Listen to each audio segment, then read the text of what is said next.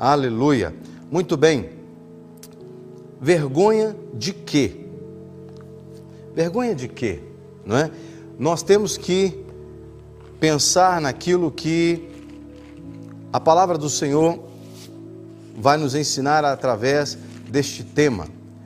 Nós vivemos numa numa geração em que as pessoas elas não querem sentir vergonha de nada, elas é, se escondem, elas fazem o que, o que podem fazer para não serem envergonhadas. Ninguém deseja ser envergonhado, né? Ninguém deseja ser envergonhado. Mas a verdade é que nós poderemos passar situações que podem produzir constrangimento, que podem produzir vergonha, e nós temos que pensar a respeito disso. É, você tem vergonha de alguma coisa? É, você se sente envergonhado por alguma coisa, não é? Se se sente envergonhado por alguma coisa, que não seja pelo facto de ser um servo de Deus, que não seja pelo facto de testemunhar sobre Deus. Nós vamos ver o que a Bíblia vai nos falar a respeito disso. Eu quero partilhar com você inicialmente o que está em 2 Timóteo, no capítulo 1, do verso 7 em diante. Olha que interessante, o apóstolo Paulo, quando escreve ao jovem, o jovem pastor Timóteo, na sua segunda carta a Timóteo, o capítulo 1, do verso 7 ao verso 12, ele diz assim: Porque Deus não nos deu espírito, e aqui espírito com letra minúscula, diga-se de passagem, é, Deus não nos deu espírito de temor, né? Deus não colocou no ser humano espírito de temor, mas de fortaleza e de amor e de moderação. Verso 8: Portanto, não te envergonhes do testemunho de nosso Senhor, nem de mim, que sou seu prisioneiro.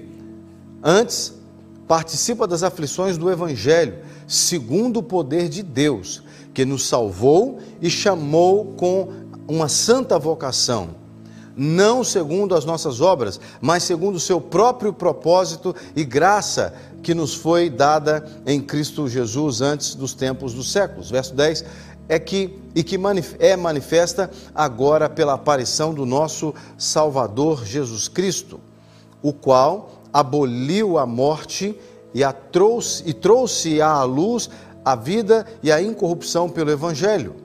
Verso 11: Para o que fui constituído pregador e apóstolo e doutor dos gentios. 12. Por cuja causa padeço também isto, mas não me envergonho, porque eu sei em quem tenho crido e estou certo de que é poderoso para guardar o meu depósito até aquele dia. Até aqui eh, nós vamos ler por enquanto esse texto até aqui. Bom, eu quero trazer aqui a definição da palavra vergonha, não é? A palavra vergonha é, é, significa um ato vexatório, ou seja, aquilo que humilha, aquilo que desonra. Então, vergonha está muito associado a desonra, humilhação, não é? É, é um sentimento penoso que que é trazido a nós por causa desse ato vexatório ou dessa humilhação. Então, vergonha produz, não é? Através da humilhação, da desonra, a vergonha produz um sentimento penoso, ou seja, um sofrimento é, por causa da humilhação, da vergonha cometido, é, por ter cometido alguma falta ou por temor de desonra não é? Ou pode ser também um ato indecoroso que provoca indignação, não é? Como, por exemplo, a, a corrupção. A corrupção é uma vergonha. Muito bem. Paulo está dizendo sobre o que ele não se envergonha nesse texto, não é? O que ele não se envergonha? A minha pergunta inicial para você é: vergonha de quê? Vergonha de quê? De que, que você tem vergonha? Não é? E aí a gente volta naquilo que Paulo falando para Timóteo. Lembre, lembre-se, Timóteo é um jovem líder, não é? E Paulo escreve para ele, para ele ficar firme. Porque Deus não deu para cada um de nós um espírito, e, e vale lembrar que o ser humano é um espírito, nós temos uma alma e habitamos num corpo. O ser humano é um espírito, tem uma alma e habita num corpo. Então, quando Deus criou o ser humano e soprou nas narinas uh, da humanidade, não é, o fôlego de vida, ali Deus não estava dando uh, um espírito de medo, de temor, mas sim de fortaleza, de amor e de moderação. E aí Paulo diz para Timóteo assim: portanto, Timóteo, então por causa disso, não é? Porque Deus te deu, Deus nos deu é, é, um espírito de fortaleza, de amor e de moderação, e não de medo, por causa disso, em outras palavras, não tenha vergonha do testemunho do nosso Senhor. E aí Paulo ainda completa: nem de mim, que sou prisioneiro seu. Timóteo era amigo de Paulo. Timóteo era mais do que um amigo, era um filho espiritual de Paulo. E Paulo está dizendo: Timóteo, você não precisa ter vergonha de testemunhar a respeito de Jesus e nem de mim, que sou prisioneiro por causa de Cristo, né? Porque estou nas grades, na cadeia por causa de Jesus. E aí ele diz: antes, ao invés disso, em outras palavras, ele diz: participa das aflições do Evangelho segundo o poder de Deus. Meus irmãos, tem muito crente que tem vergonha de dizer que é crente porque ele não quer ser afligido, não quer viver aflito, né? Porque quando as pessoas eh, falam de um evangelho que uh, enriquece e que você vai ser abençoado, você vai dar 10, Deus vai te dar 100 vezes mais, aí as pessoas querem esse evangelho. Esse evangelho as pessoas querem. Mas o evangelho que produz aflições, como Paulo está a dizer aqui, tem muita gente que tem vergonha. Você tem vergonha de quê? Você tem vergonha de quê? Daqui a pouquinho a gente vai ver do que, que a gente deve se envergonhar, não é? É, eu não vou deixar de trazer aqui motivos pelos quais nós devemos nos envergonhar. Mas no caso, no caso, aqui o apóstolo Paulo está dizendo, Timóteo, Deus não te deu espírito de medo, mas sim de fortaleza, de amor, espírito de moderação. Então, por causa disso, Timóteo, não, não se envergonhe do testemunho de Jesus Cristo. Não se envergonhe de mim também, só porque eu sou, estou preso por causa de Jesus, Timóteo, não é? Não tenha vergonha, porque eu estou preso por causa de Jesus. Ele diz: ao invés disso, participa das aflições do Evangelho, segundo o poder de Deus, né? E aí ele vai falar desse poder que nos salvou, né? Da vocação e etc e tal. E aí Paulo ele vai falar dele mesmo. No versículo 12, ele vai dizer assim: é, ele foi no verso 11 ele fala que foi constituído pregador desse evangelho, apóstolo desse evangelho e doutor dos gentios. O verso 12 ele vai dizer: "Por cuja causa eu padeço também isto, e, mas não me envergonho, porque eu sei em quem eu tenho crido." Irmãos, essa declaração é muito forte. Paulo diz que sofre pelo evangelho, mas ele não se envergonha por aquilo que ele padece por causa do evangelho. Sabe por quê? porque ele sabe em quem ele crê.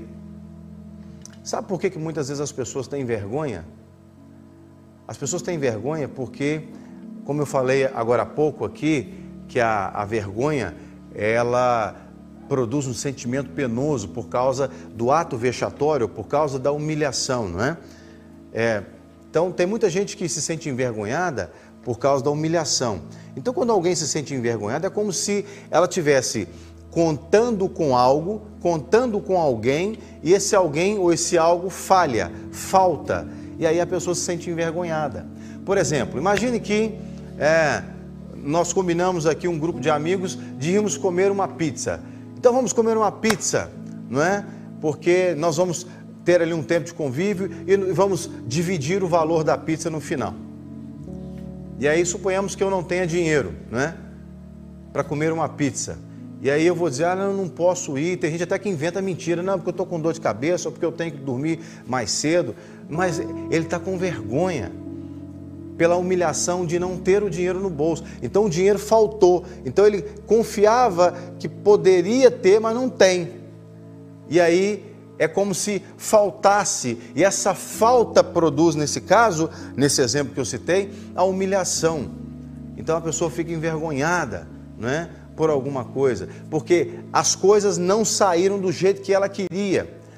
Normalmente alguém se sente envergonhado. Se eu pudesse resumir, é, eu resumiria com essa frase: alguém se sente envergonhado porque alguma coisa não saiu como ela esperava. Alguém se sente humilhado porque alguma coisa não saiu como ela esperava. Eu conversando com uma pessoa outro dia, a pessoa, eu converso com muitas pessoas que me dizem isso, né? É, aí a pessoa disse assim: Eu tenho um complexo de inferioridade. Eu tenho um complexo de inferioridade. Ou seja, Normalmente, uma pessoa que tem um complexo de inferioridade, ela se sente humilhada porque alguma coisa não saiu como ela esperava.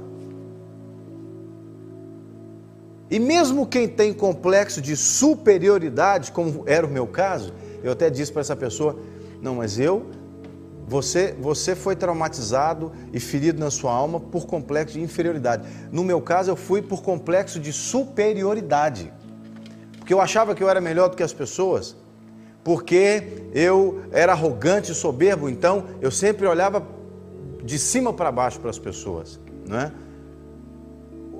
Era exatamente a mesma razão, ou seja, as coisas não estavam funcionando como eu gostaria. Então eu tinha que inventar, vamos dizer assim, né?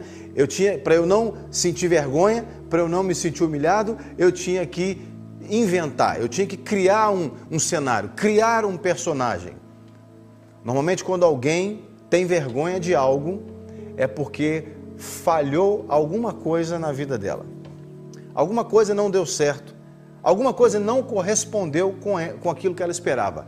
Mas olha que interessante o que Paulo está dizendo aqui no versículo 12, desse texto que nós estamos lendo aqui, de 2 Timóteo, capítulo 1, eh, o verso 12.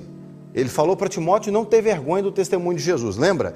E aí ele diz aqui no verso 12, é, ele está falando do Evangelho, por cuja causa padeço também, mas não me envergonho, porque eu sei em quem eu tenho crido. Olha que coisa forte o que Paulo está dizendo aqui. Paulo está dizendo assim, Timóteo, sabe por que eu não tenho vergonha do Evangelho? Sabe por que eu não tenho vergonha do testemunho de Jesus Cristo na minha vida, Timóteo? Porque eu sei em quem eu tenho crido, Timóteo. Eu estou certo de que Ele é poderoso para guardar o meu depósito até aquele dia. Sabe o que, que Paulo está dizendo? Paulo está dizendo assim: não vai falhar, Ele não vai falhar comigo, por isso eu não preciso ter motivo de vergonha, eu não preciso ter motivo de achar que serei humilhado, porque Ele não vai falhar comigo. Mas humilhado aqui no caso não é da perspectiva humana, hein? Lembre-se que Jesus falou que nós seríamos humilhados por causa dele, mas ele disse assim lá em Mateus 5: quando vocês forem perseguidos, humilhados por minha causa, vão mentir contra vocês, vocês serão bem-aventurados, alegrai-vos, bem-aventurados, felizes, porque essa síndrome de ser envergonhado é, ela, ela é produzida por causa do pecado. Antes do pecado entrar na terra, não tinha motivo de vergonha. Você lembra que a Bíblia diz que Adão e Eva andavam nus, nus, no deserto, no, desculpe, no, no Éden, no paraíso. Já estou mandando Adão e Eva lá para o deserto, olha para você ver. Adão e Eva, é, eles andavam nus no paraíso, no Éden. E não tinham vergonha, não sentiam vergonha um do outro foi só comer o bendito do fruto do conhecimento do bem e do mal que eles olharam um para o outro e ficaram envergonhados, porque estavam nus. Ou seja, o pecado revelou a nudez. Então quer dizer que a nudez de Adão e Eva, antes do fruto do conhecimento do bem e do mal, não era mal. A nudez em si não é má. Ela se tornou má por causa do pecado. Porque antes era o tempo da inocência. Adão e Eva olhavam um para o outro, tudo bem, tudo normal. Brincavam ali os dois peladões. Ela fazendo comida, lavando roupa, sem problema nenhum. Eles eram casados, né, obviamente. Mas não tinha essa ideia da vergonha, da humilhação. Foi só entrar a desobediência, a vergonha, a humilhação entrou na vida do ser humano. Então o ser humano começou a entender que as coisas poderiam não sair como ele esperava. E por isso muitas vezes eu e você sentimos vergonha, não é? Nós sentimos vergonha quando as coisas não saem como nós esperamos. Mas Paulo está dizendo assim: não se envergonhe do testemunho de Jesus Cristo, do nosso Senhor Jesus Cristo. Porque eu também não me envergonho, porque eu sei em quem eu tenho crido, eu sei que Ele é poderoso para guardar o meu depósito até aquele dia. É como se Paulo estivesse dizendo assim: eu estou garantido com Cristo. Deus é minha garantia, Jesus é minha garantia. E eu sei que Ele não vai falhar. Eu sei que Ele não vai falhar comigo. Ele não vai falhar. Porque Ele é poderoso para guardar o meu depósito. Esse depósito que Paulo está falando aqui, nós podemos entender que é a confiança. A confiança dele, Paulo, em Deus, não é? a fé dele em Deus. Deus não vai falhar. Ou seja, Paulo não está colocando a fé dele num Deus qualquer, num Deus de barro, de pedra, daqueles que têm olhos, mas não veem, têm boca, mas não falam, ouvido, mas não ouvem, mãos, mas não apalpam, pés, não andam, etc. Paulo está dizendo: o Deus que eu creio, o Deus de Jesus Cristo, ele é poderoso, poderoso, então não precisa ter vergonha. Olha o que ele vai dizer aos Filipenses, no capítulo 3, o verso 17 a 19, Paulo vai mostrar aqui, vai nos dar aqui um motivo pelo qual as pessoas devem se envergonhar. O verso 17 diz assim: Sede também meus imitadores, irmãos, e tende cuidado segundo o exemplo que tendes em nós, pelos que é, pelos que assim andam. Verso 18. Porque muitos há, preste bem atenção, muitos há, ou existem muitas pessoas, dos quais, ou das quais, muitas vezes vos disse, e agora também digo, chorando, que são inimigos da cruz, da cruz de Cristo. Verso 19: cujo fim é a perdição. Ou seja, o fato de eles serem inimigos da cruz de Cristo vai levá-los à perdição, cujo Deus é o ventre e cuja glória é para a vergonha deles. Tem uma outra tradução que diz confusão deles, que só pensam nas coisas terrenas. Paulo está dizendo aqui que as pessoas que confiam nelas mesmas, não é? ou seja, o seu ventre é o seu Deus. Eu chamo isso de é, uma pessoa umbigocêntrica. Paulo está falando dessa, desse tipo de pessoa, ele está falando de um grupo de pessoas cujo Deus é o seu ventre. Ou seja, é, ele está falando de uma geração umbigocêntrica.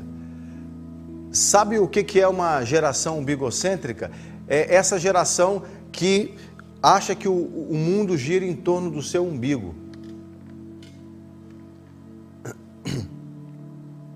Ele está dizendo: o fim deles é a perdição e a glória deles é confusão, é vergonha, é vergonha, porque só pensam nas coisas terrenas. Aqui está um motivo para nós nos envergonharmos.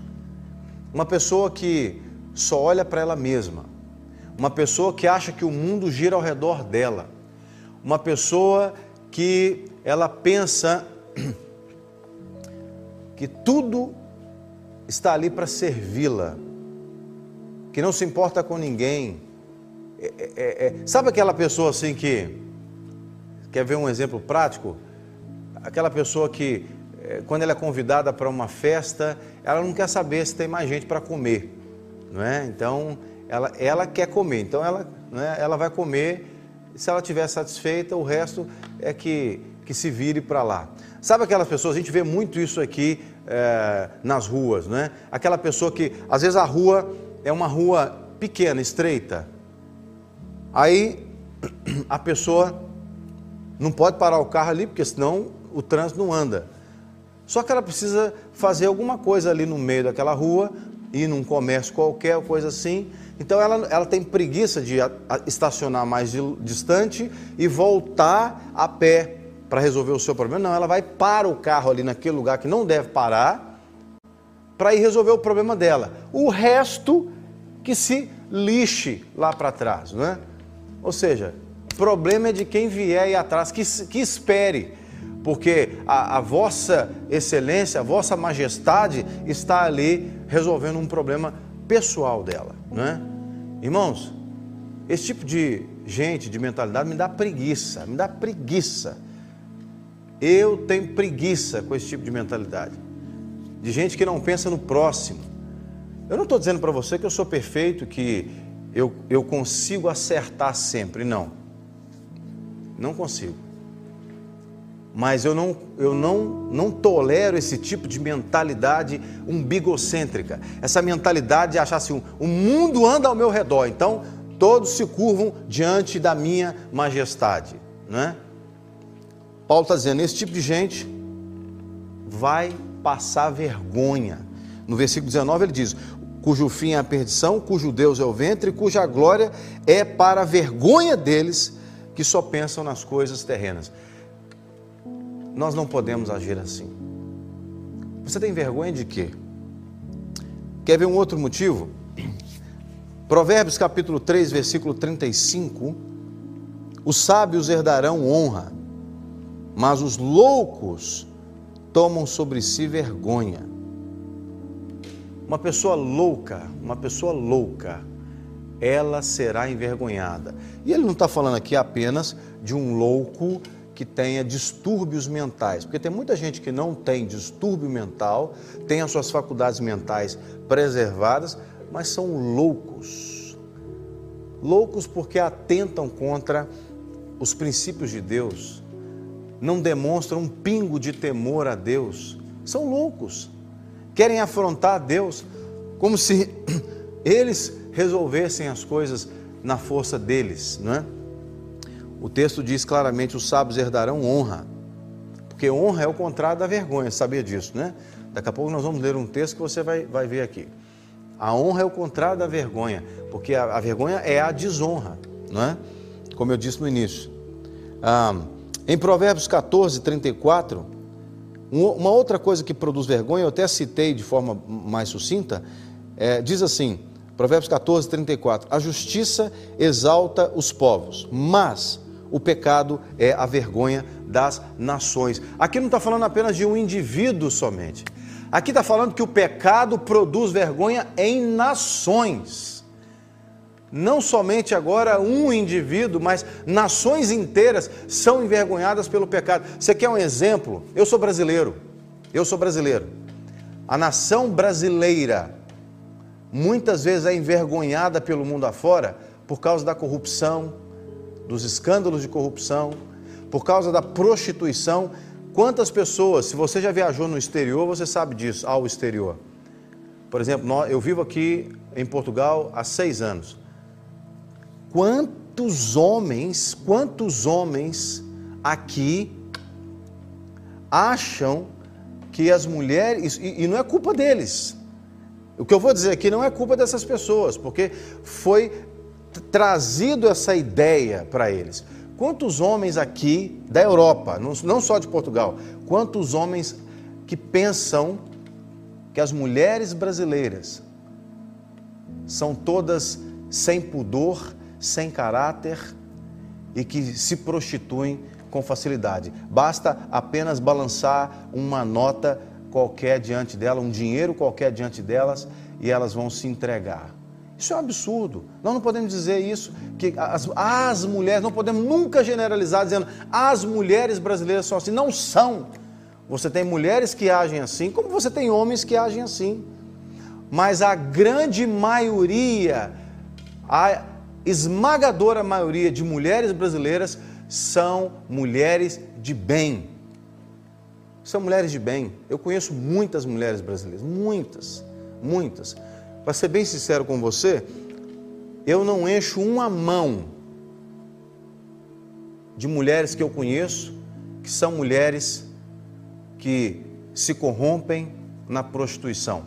Eu não encho uma mão, porque eu conheço mulheres de bem. Você vai dizer para mim, Jean, não, você, porque o seu contexto é a igreja. Não. Eu conheço muita mulher que não é da igreja. Mas, ou seja, o pecado da nação produz vergonha para a nação. É o que o autor está dizendo em Provérbios: a justiça exalta os povos, mas o pecado é a vergonha das nações. O exemplo que eu citei da corrupção, tivemos aí escândalos e escândalos de corrupção, pecado, vergonha da nação. Você tem vergonha de quê? É disso que nós temos que nos envergonhar. São dessas coisas que eu estou dizendo aqui que a palavra de Deus vai nos mostrar que nós devemos nos envergonhar. Quer ver um outro motivo que, nesse caso agora, Paulo vai mostrar que nós temos que nos envergonhar? 1 Coríntios capítulo 15, versículo 34.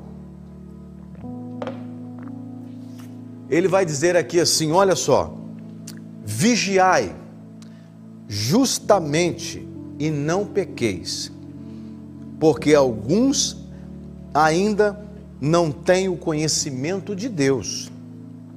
E digo para vergonha vossa.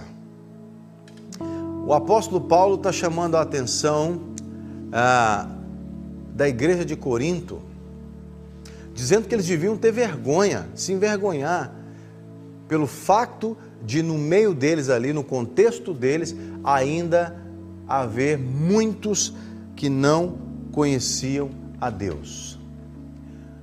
O que, que Paulo está dizendo? Olha, vocês estão dentro de um contexto que vocês não estão testemunhando sobre Jesus. Então, tenham vergonha. Vergonha pelo fato de ter muita gente ainda que não conhece Jesus aí onde você está. Isso é um motivo para a gente ter vergonha. Você tem vergonha de quê? Paulo está mostrando aqui que nós precisamos ter vergonha. Ele está tá usando o exemplo da igreja de Corinto para mostrar que, em outras palavras, eles estão sendo ineficazes, ineficientes no seu testemunho. Se você é um crente que trabalha numa empresa, eu não estou falando que você chegou na empresa hoje e aí já daqui uma semana a empresa inteira tem que estar convertida. Não é isso. Não é isso. Paulo não está falando aqui de, de conversão. Ele está falando que há muitos não têm, ainda há muitos que não têm o conhecimento de Deus. Por exemplo, nós estamos num contexto onde muita gente não conhece a Jesus Cristo. Aqui em Portugal, na nação, uma média talvez hoje de 2% da população seja evangélica. 2%. Ah, ou seja, há muito por se fazer aqui ainda para que nós possamos é, anunciar o reino de Deus para as pessoas. Agora você imagina o seguinte: então imagine que uma pessoa estude numa escola e aí ela não sabe se alguém ele conhece a Deus ou não. E ela não testemunha sobre Deus. Eu não estou dizendo que você tem que fazer com que as pessoas venham para a sua igreja, nada disso. É, Paulo está falando sobre o conhecimento de Deus. As pessoas precisam conhecer Deus. Agora, como é que as pessoas vão conhecer Deus? A Bíblia vai dizer lá em Romanos, no capítulo 10, como ouvirão se não há quem pregue? Como ouvirão se não há quem pregue? As pessoas precisam ouvir você falando de Jesus. Você tem vergonha de quê? Se você não testemunha sobre Deus, sobre Jesus, é motivo de ter vergonha. É motivo de ter vergonha. Olha o que Jesus vai dizer, o próprio Jesus, em Lucas, no capítulo 14, do verso 7 ao verso 11. Ele vai dizer assim: E disse aos convidados, então Jesus está contando uma parábola, ok? E disse aos convidados uma parábola, reparando como escolhiam é, os primeiros assentos, dizendo-lhes: Quando por alguém fores convidado às bodas, não te assentes no primeiro lugar.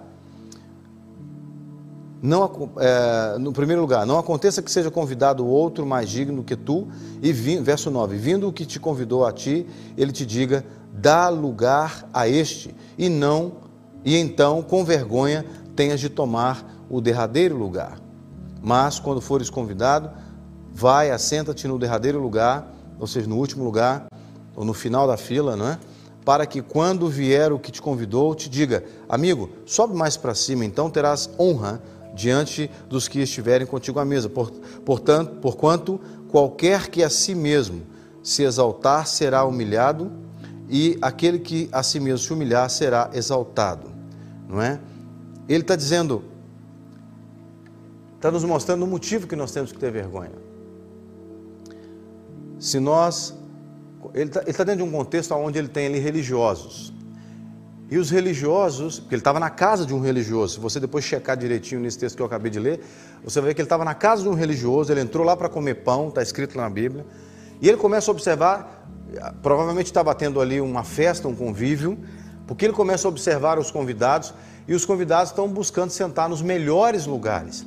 Muito provavelmente daqueles caras que sentam logo na, na, na, ponta da mesa. Sabe quando você vai numa churrascaria? Uma dica que as pessoas dão é quando você for numa churrascaria, senta na ponta da mesa. Porque o garçom vem com o rodízio e é o primeiro lugar que ele recebe, ele serve. Então tem muita gente que quase que paga para sentar na primeira na, na, ponta da mesa, porque ali o garçom vem primeiro, né? Quem está lá no último lugar já come a carne fria. Então é mais ou menos isso. Jesus está vendo as pessoas escolhendo lugares na festa e eram religiosos. Então é como se Jesus estivesse dizendo assim: então vocês estão achando que só porque vocês têm, vamos dizer assim, uma posição na sociedade, vocês são os melhores, têm, têm os lugares de honra? Pois eu lhe digo que não. Então não chega na primeira fila, senta na última. Porque se você já sentar de cara na primeira, vão dizer para você assim: olha, tem alguém aqui que é mais importante que você, passa para trás. Se você sentar na última, você pode ser promovido para a primeira fila, vamos dizer assim, não é? é aí ele logo lança uma, uma, uma dica, uma deixa, para que as pessoas entendam como é no reino de Deus. Ele está dizendo assim: que qualquer um que se exaltar vai ser humilhado, e qualquer um que se humilhar será exaltado. Então, na linguagem do reino de Deus, o sujeito que senta na última fila e que possivelmente pode ser convidado para a primeira depois é aquele que se humilha. Então, quer um motivo para se envergonhar? Quando você não se humilha. Não se humilhar voluntariamente é motivo de ter vergonha, porque você vai ser humilhado lá na frente. Se você é alguém que se exalta, lembra que eu falei que eu tinha complexo de superioridade? Pensa no tanto que Deus me humilhou e precisei ser humilhado por Deus porque eu queria sentar na primeira fila, então Deus usou a linguagem que eu entendia para me colocar no meu devido lugar. Tudo que eu estou falando com você aqui, eu sei muito bem, eu não estou falando porque eu simplesmente li na Bíblia, não. Eu vejo isso na prática. E outra coisa que Jesus vai nos dizer aqui em Marcos capítulo 8, versículo 38, agora há pouco eu falei sobre não é, é, testemunhar, não é? Sobre não anunciar o reino de Deus, olha o que ele vai dizer em Marcos capítulo 8, verso 38. Porquanto qualquer que entre esta geração adúltera e pecadora se envergonhar de mim e das minhas palavras, também o filho do homem se envergonhará dele quando vier na glória do seu Pai. Ou seja, você tem vergonha de quê? Você tem vergonha de falar para as pessoas que você conhece Jesus, que você ama Jesus, que você é crente, que você é, frequenta a igreja, que você lê a Bíblia, que você jejua, que você é virgem, porque você está se guardando para o casamento, porque você crê que é assim que agrada a Deus. Você tem vergonha disso?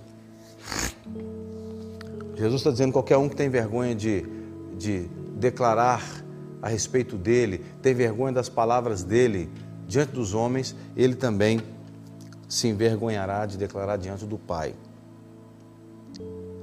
Quando nós entendemos que nós não precisamos ter vergonha por causa do Senhor, pelas coisas que o Senhor nos pede. Olha o que, que vai acontecer em Isaías, no capítulo 61. É, eu não vou ler o texto todo, eu havia separado aqui sete versículos para ler, mas eu não vou ler o texto todo. É naquele contexto aonde o profeta Isaías ele está falando, ministrando a respeito do, da vinda do Messias, né? E aí ele fala que o Senhor ungiu para pregar as boas novas etc e tal. Você conhece esse texto, não é? E mostrando que o que Deus vai fazer na história de Israel, não é? Através do Messias, o que Deus vai fazer, ele vai mudar a sorte, ele vai abençoar e etc, etc. E lá no versículo 7, ele diz assim: Em lugar da vossa vergonha, tereis dupla honra. Lembra que vergonha significa desonra? No lugar da vossa desonra, da vossa vergonha, da vossa humilhação, tereis dupla honra, e em lugar da afronta, exultareis na vossa parte. Por isso, na sua terra possuirão o dobro e terão perpétua alegria. Não é? é Deus, Ele quer que nós não nos sintamos envergonhados por causa dele. O apóstolo Paulo vai dizer em Romanos, no capítulo 1, no versículo 16: Porque não me envergonho do evangelho de Cristo, pois é o poder de Deus para a salvação de todo aquele que crê, primeiro do judeu e também do grego. Deixa eu dizer uma coisa. Paulo está dizendo que ele não tem vergonha do evangelho de Cristo, porque é poder de Deus. Tem muito crente que tem vergonha de orar por alguém que está doente, para a pessoa ser curada com medo da pessoa não ser curada. Aí ele fica assim: vai que eu oro, e aí a pessoa não é curada, eu vou ficar envergonhado, é o meu nome, a minha reputação. Tem muito, eu conheço muita gente assim. Pois eu, se Deus mandar eu orar para ressuscitar o defunto, eu vou orar. Não é problema meu se o defunto levantar, é problema de Deus. Eu confesso que eu já tive a experiência de orar por um morto ressuscitar, ele ressuscitou. Eu fico só esperando Deus. Eu vou nos, nos funerais, esse, no, no, caso não era um funeral, o cara tinha morrido num outro contexto, era numa outra situação. Mas eu vou nos funerais e eu fico assim, Senhor, se o Senhor for mandar, o Senhor vai ter que me dar um monte de sinais, hein, para eu ter certeza, para eu dar o pulo do gato. O pulo do gato no Brasil, para os portugueses que estão nos assistir, o pulo do gato é para eu bater o martelo na cabeça do prego. Ou seja, eu não posso achar que o Senhor mandou e não mandou. Mas se eu tiver certeza que é Deus que está mandando, eu vou fazer. Tem muito crente que tem vergonha e fala, eu não vou orar, vai que Deus não faz, né?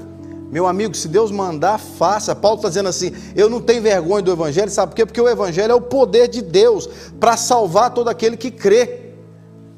Preste bem atenção.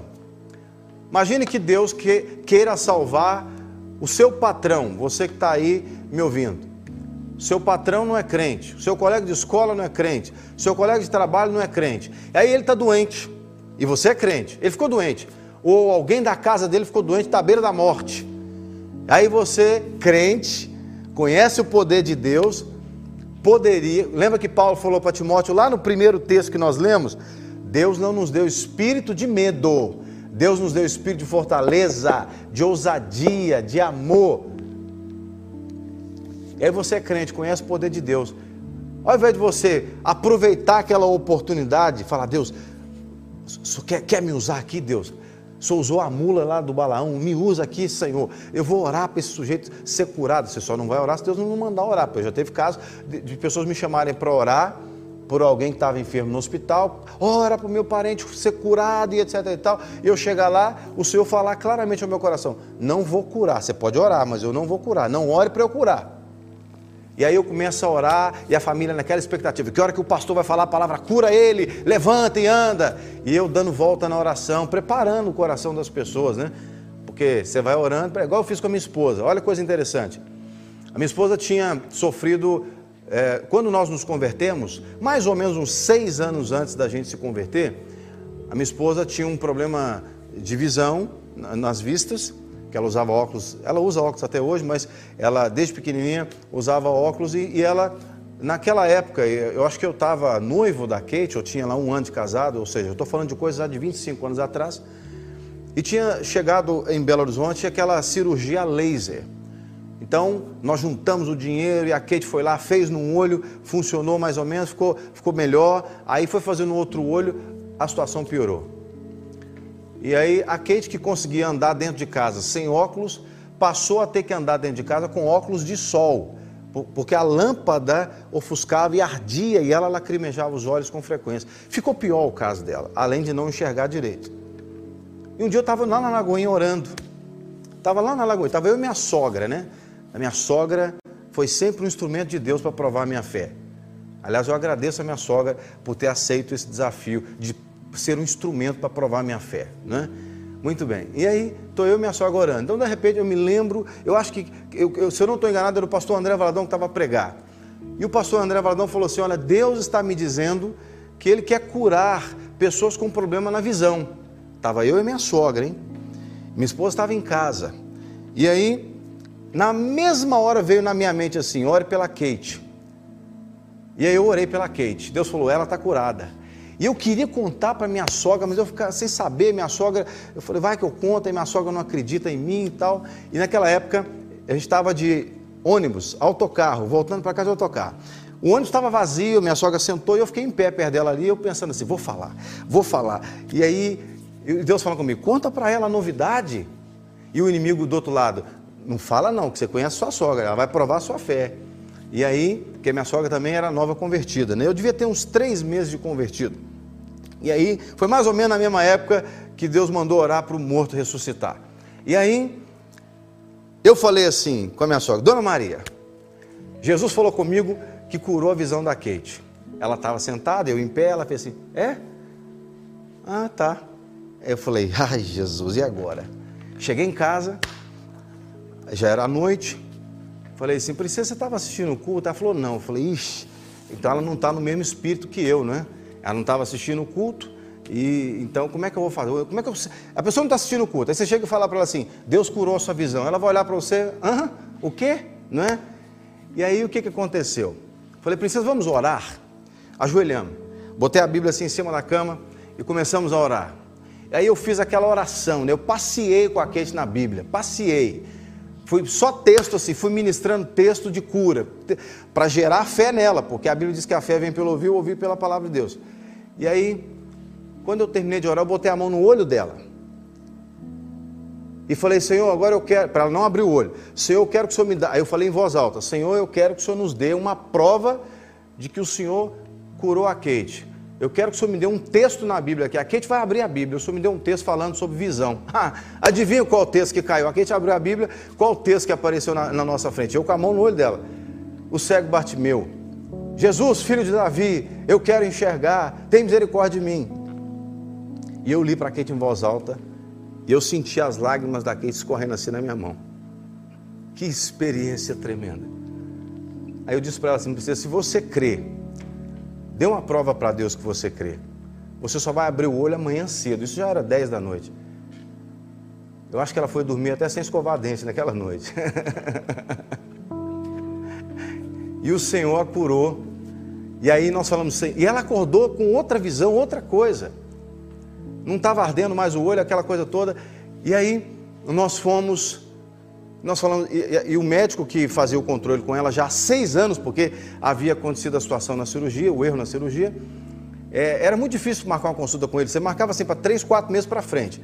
Aí nós falamos assim, Senhor, se o Senhor quiser o senhor provar que foi o senhor que curou a Kate mesmo, marca uma consulta para esta semana. Era uma segunda-feira.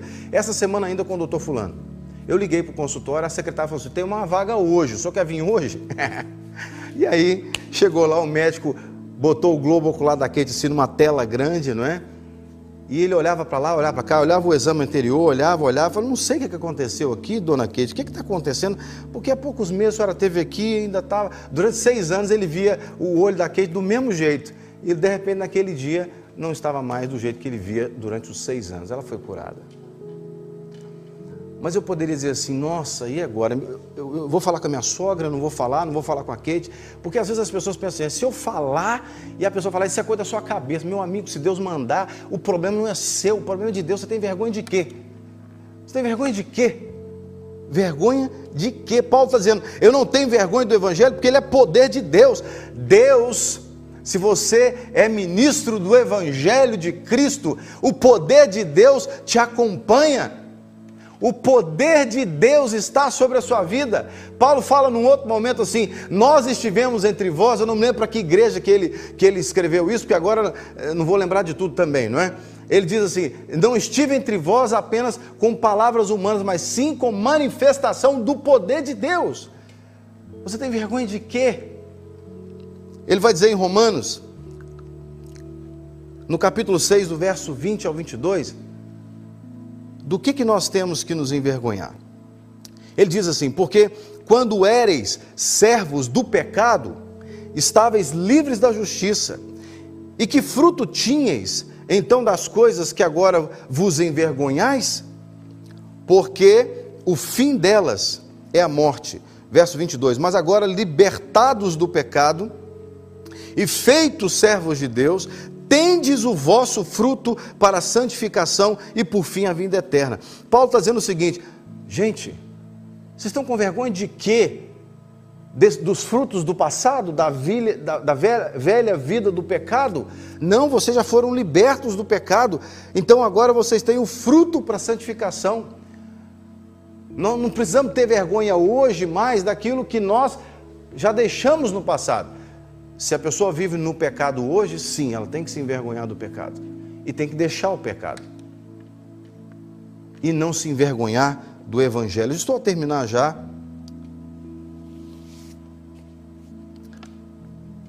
Em Hebreus, no capítulo 11, olha que forte isso aqui. Hebreus capítulo 11,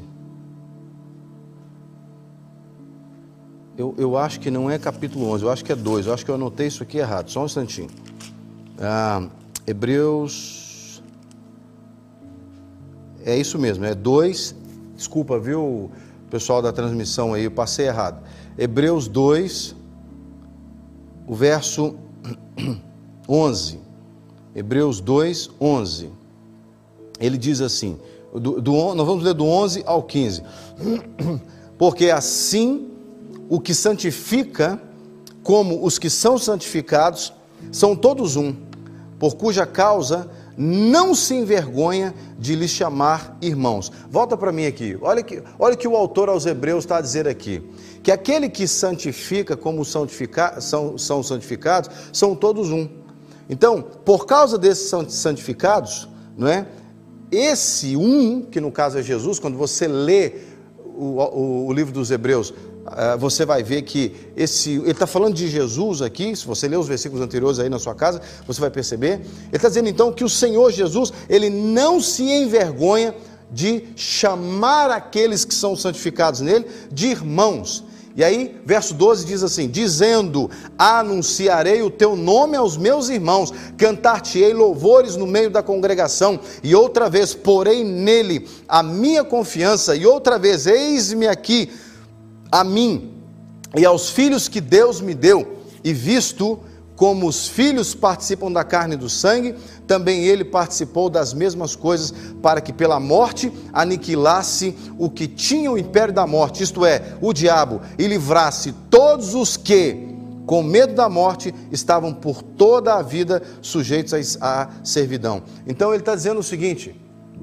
que Jesus não tem vergonha de chamar aqueles que creem nele, que ele santifica, no caso nós estamos incluídos, não é? é ele não se envergonha deles. Não é? E ele é aquele que nos apresentou, anunciou o nome do Pai a nós. E ele é aquele que nos tirou através do seu sangue, no verso 14 ele diz: através do seu sangue, ele nos tirou da, do império da morte do diabo, nos livrou. E agora sim, para encerrar, Hebreus capítulo 11 versículo 12.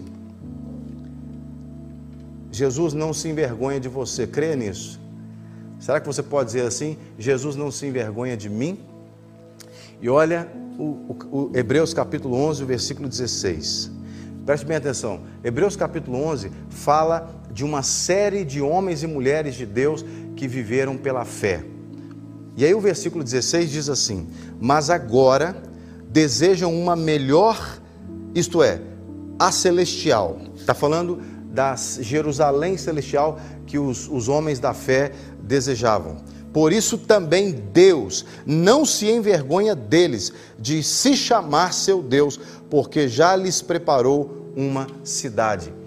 Deus não tem vergonha de ser chamado Deus daqueles que confiam nele, daqueles que esperam nele, como aqueles homens e mulheres ali do capítulo 11, quando ele fala de Abraão, fala de Moisés, fala de Davi, fala de Raabe, fala é, de Josué, fala de uma série de é, homens, é, homens de fé, homens que confiaram em Deus.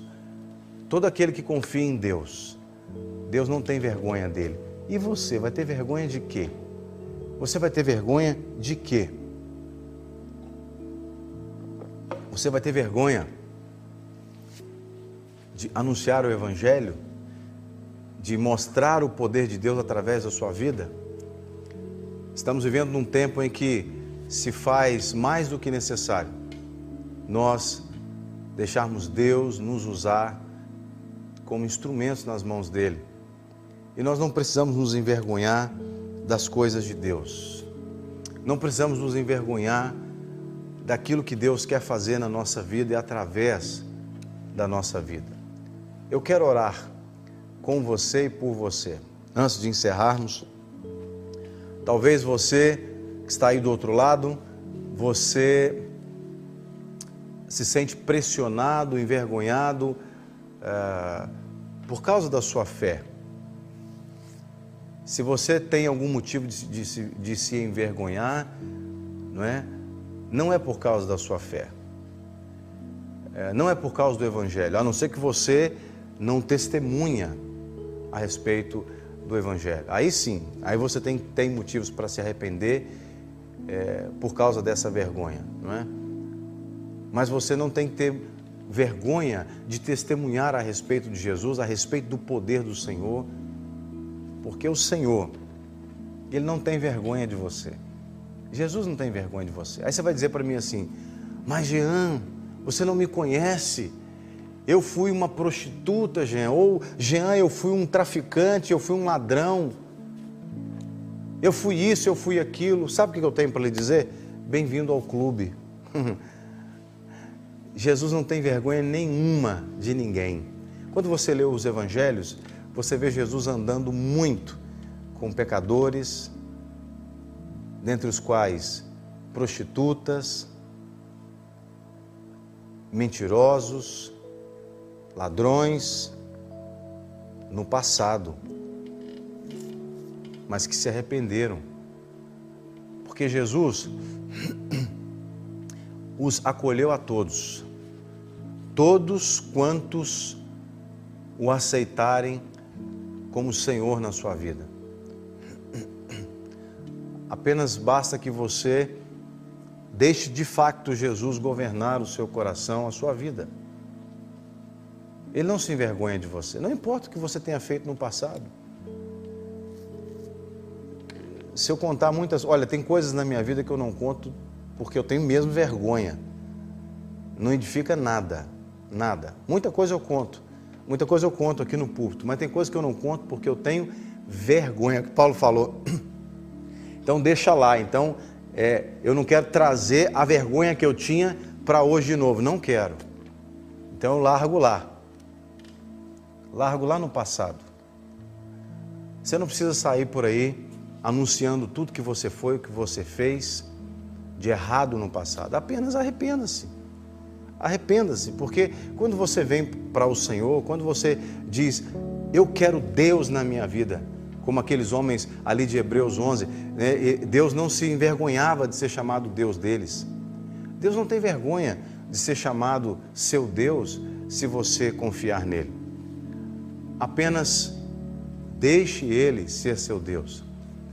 Deixe Jesus ser Senhor na sua vida. Então, aí onde você estiver, não importa quem você foi ou o que você tenha feito, ore comigo agora, em nome de Jesus, dizendo assim: Senhor Deus, muito obrigado, porque o Senhor enviou a Jesus para pagar o preço do meu pecado, o pecado que me humilhava que me envergonhava, mas eu creio que em Jesus, aonde havia a vergonha, a humilhação, o Senhor trará dupla honra.